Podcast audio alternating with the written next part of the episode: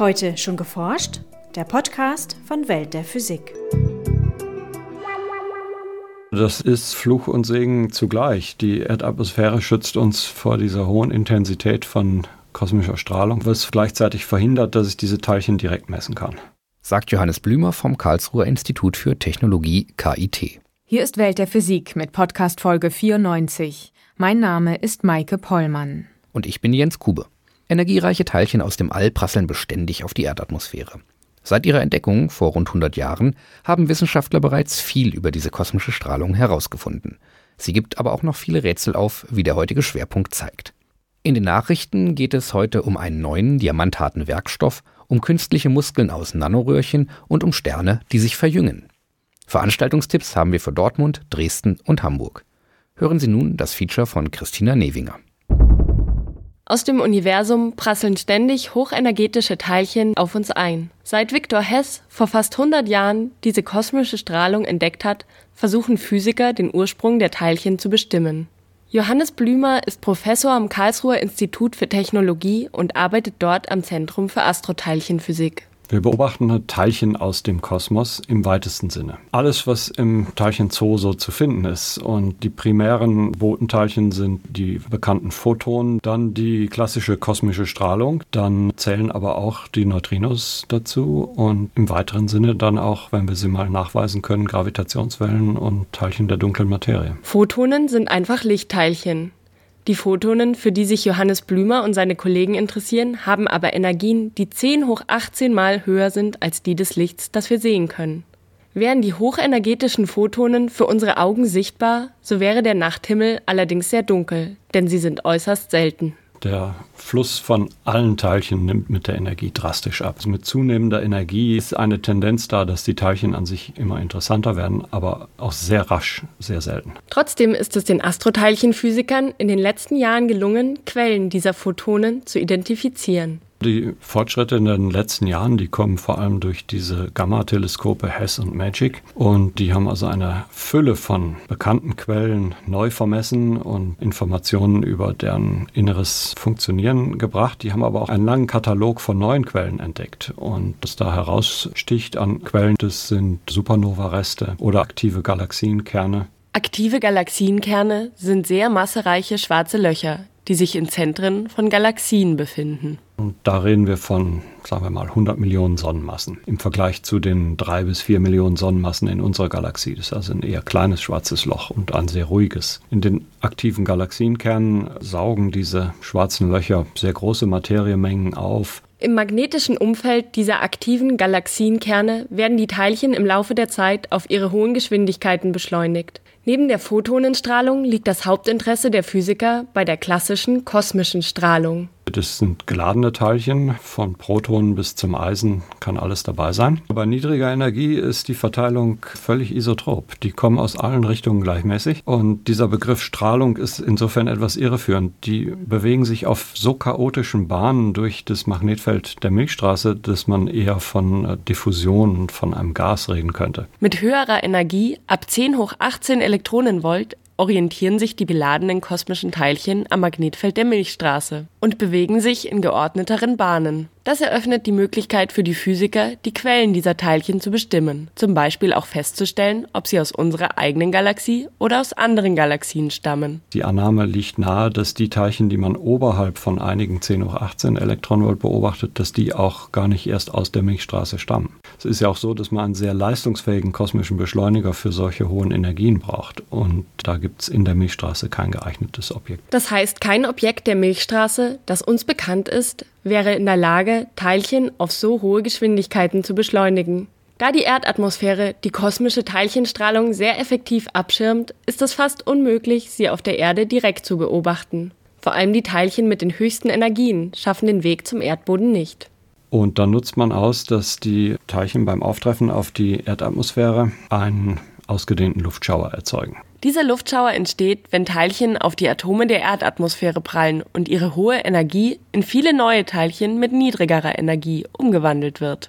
Im Prinzip wird die gesamte primäre Energie umgesetzt in neue Teilchen. Da ist einfach E gleich mc Quadrat am Werk. Und so können Sie bei genügend hoher Energie aus einem Primärteilchen Milliarden von Sekundärteilchen erzeugen. Die fliegen teppichartig wie ein kurzer Schauer in Richtung Erdboden. Die können Sie messen, indem Sie Teilchendetektoren auf den Erdboden stellen. So ein Schauer kann auf dem Erdboden viele Quadratkilometer groß sein. Das größte Observatorium auf der Erde, das diese Teilchenschauer misst, ist das Pierre Auger Observatorium in Argentinien, das seit 2004 in Betrieb ist. Auf 3000 Quadratkilometer stehen hier 1660 Wassertanks in einem Abstand von jeweils eineinhalb Kilometern. Diese Wassertanks sind aus Plastik. Da drin befinden sich 12 Kubikmeter Reinstwasser. Wenn so ein Schauer auf den Erdboden auftrifft und die Teilchen fliegen durch das Wasser eines solchen Wasser-Cherenkov-Detektors, dann machen sie Cherenkov-Licht im Wasser. Dieses bläulich leuchtende Cherenkov-Licht entsteht, wenn sich geladene Teilchen mit sehr hoher Geschwindigkeit durch Wasser bewegen. In den Wassertanks gibt es drei Sensoren, die dieses Licht messen. Und so kann man also 24 Stunden am Tag diese Messungen der Teilchen im Schauer machen. Die Schauer emittieren auch Fluoreszenzlicht. Das ist eine Anregung des Luftstickstoffs und das ist eine schwache Leuchterscheinung, die sehr kurz ist im nahen Ultraviolettbereich. Da muss man also schwarze Beobachtungsverhältnis haben, klare dunkle Nächte, sonst sieht man das nicht. Um diese Fluoreszenzstrahlung nachzuweisen, sind am Auger-Observatorium auch noch vier Teleskopstationen aufgebaut, die rund um Neumondnächte die Strahlung messen. Brauchbare Schauer haben wir viele am Tag, aber die wirklich interessanten, die, die mit hoher Sicherheit von außerhalb der Milchstraße kommen, ist etwa eins pro Woche. Das Auger-Observatorium hat den Wissenschaftlern bisher völlig neue Einblicke in den Kosmos und den Ursprung der kosmischen Strahlung gewährt, wirft aber auch neue Fragen auf.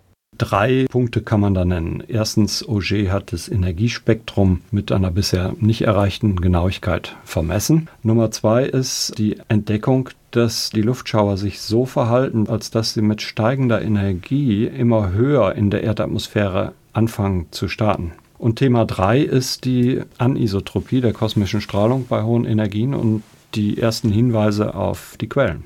Die Anisotropie bedeutet, dass die hochenergetischen Teilchen, im Gegensatz zu den Teilchen mit niedrigerer Energie, nicht gleichmäßig aus allen Richtungen kommen, sondern dass sie einen bestimmten Ursprung haben. Ich denke, wir sehen eine Anisotropie und wir haben auch Hinweise darauf, dass die Richtungen der Teilchen mit aktiven Galaxienkernen korrelieren. Die sind aber nicht so selten, das ist eine relativ häufige Erscheinung im Universum. Also individuelle Quellen können wir noch nicht identifizieren. Um wirklich sicher sein zu können, welches die Quellen der kosmischen Strahlung sind und wie die Phänomene der kosmischen Strahlung zu erklären sind, benötigt man noch viele weitere Messungen. Wir sehen diese Vorgänge, wir sehen das Energiespektrum, wir sehen ungleichmäßige Ankunftsrichtungen, wir sehen diesen seltsamen Effekt in der Massenzusammensetzung. Und das alles sehen wir auf dem Südhimmel. Wir wissen nicht, was auf dem Nordhimmel los ist. Und dann würden wir gerne ein zweites Auger-Observatorium bauen. Das sollte nochmal drastisch größer sein, Faktor 10 größer.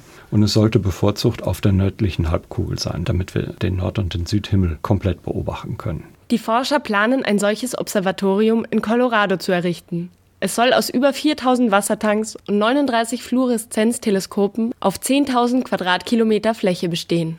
Bis es wirklich in Betrieb genommen wird und die ersten Ergebnisse liefert, müssen wir uns allerdings noch etwas gedulden. Kein anderes Material auf der Erde ist so hart wie Diamant.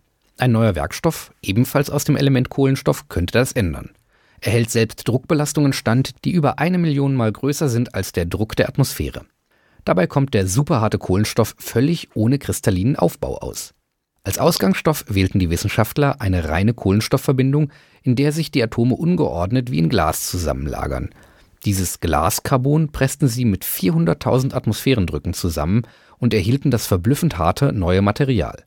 Detailanalysen zeigten, dass sich die Atome in dieser neuen Form des Kohlenstoffs nicht zu geordneten Kristallen verknüpften.